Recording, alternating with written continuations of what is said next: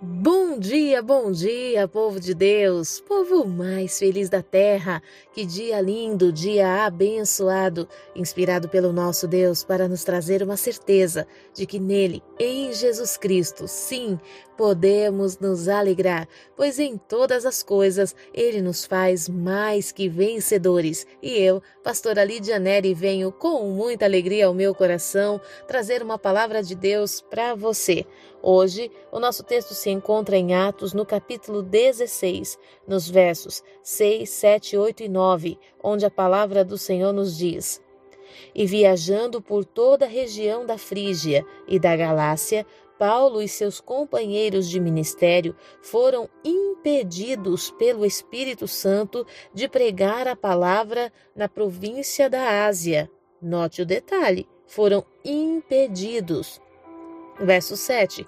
Quando avizinharam-se da região da Mísia, procuraram subir até Bitínia, mas também o Espírito de Jesus não lhes permitiu. Então, contornando a Mísia, desceram para Troade. Durante a noite, Paulo teve uma visão. Nela, um homem da Macedônia em pé rogava-lhe: Passa a Macedônia e ajuda-nos. Olha que texto poderoso. Nós podemos observar que Paulo, após a sua conversão, totalmente cheio do Espírito Santo e sem nenhum tipo de dúvida de quem o havia chamado para essa missão, ele assume a posição das missões e vai por todos os cantos pregando o Evangelho.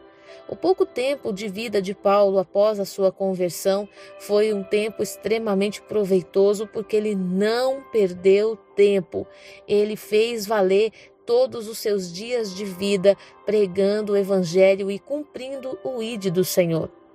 E a palavra fala que ele fez uma rota, ele traçou um planejamento para alcançar cidades que, ao seu ver, eram cidades importantes para Deus. E, sinceramente falando, acredito que também para Deus. Eu tenho certeza que antes de Paulo sair, ele fez tudo muito alinhado com o Espírito Santo. Eu tenho certeza que havia propósito em Deus em alcançar estas cidades.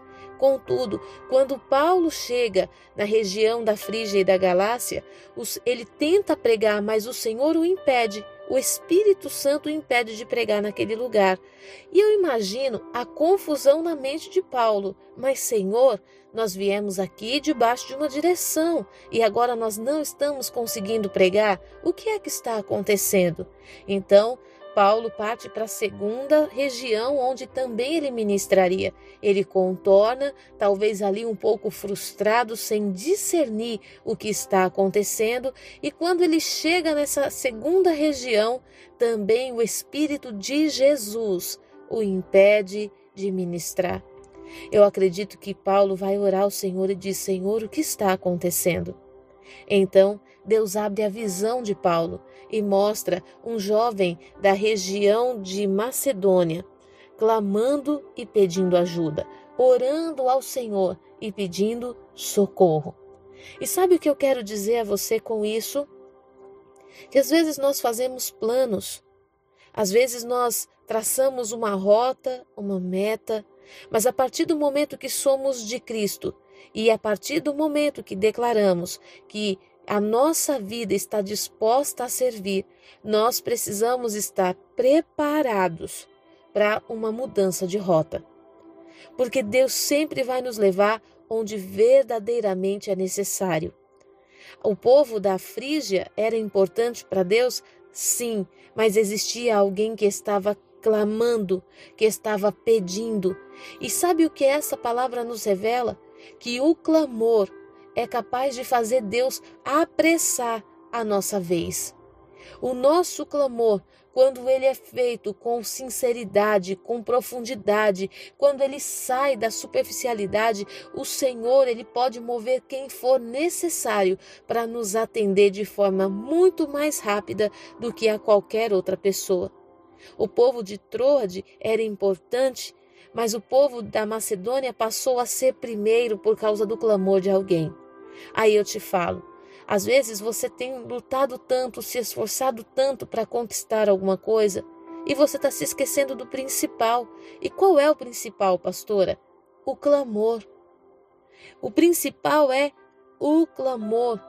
É rogar, é pedir, é chamar por aquele que tem nas mãos a solução, aquele que abre portas e que traz a revelação. Este jovem estava clamando a Deus, estava pedindo ao Senhor: Senhor, nos ajuda. E o Senhor traz este, esta, este homem no seu momento mais particular, com o Espírito de Deus, e coloca em pé diante de Paulo. E fala: Vem e nos ajuda. Será que ele estava dizendo para Paulo isso? Não, ele estava dizendo ao Senhor.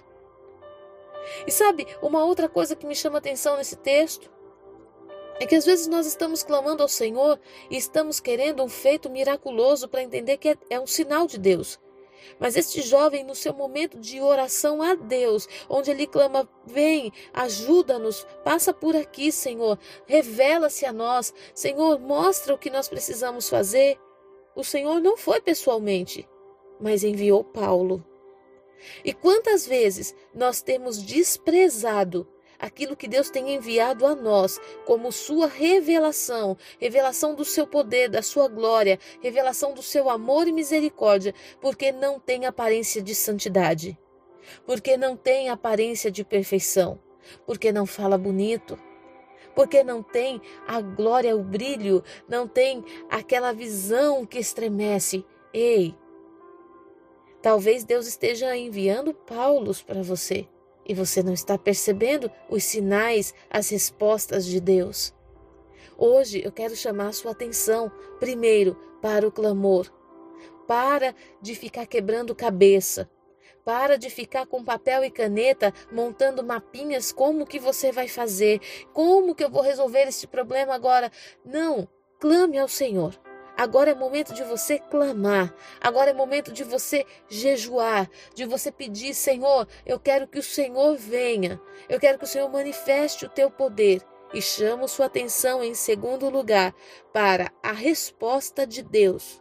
Talvez a resposta que você está esperando não é exatamente do jeito que você está esperando, mas ela vem de uma forma surpreendente e poderosa. E eu quero te chamar a atenção para um terceiro ponto. Não despreze o que Deus está te enviando.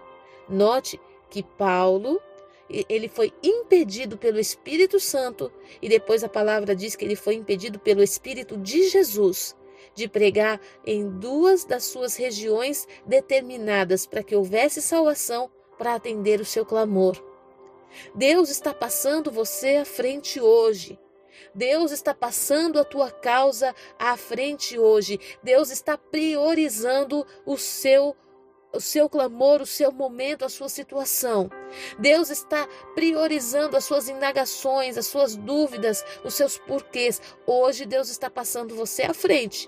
Ei, mas preste atenção nos sinais para que você, a partir daí, não somente tenha suas respostas sanadas, as suas questões sanadas pelas respostas do Senhor, como também você seja agente de transformação por onde você for.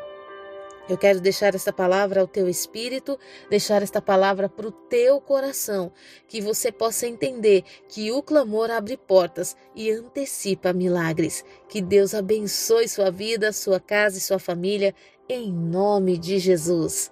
Fique na paz.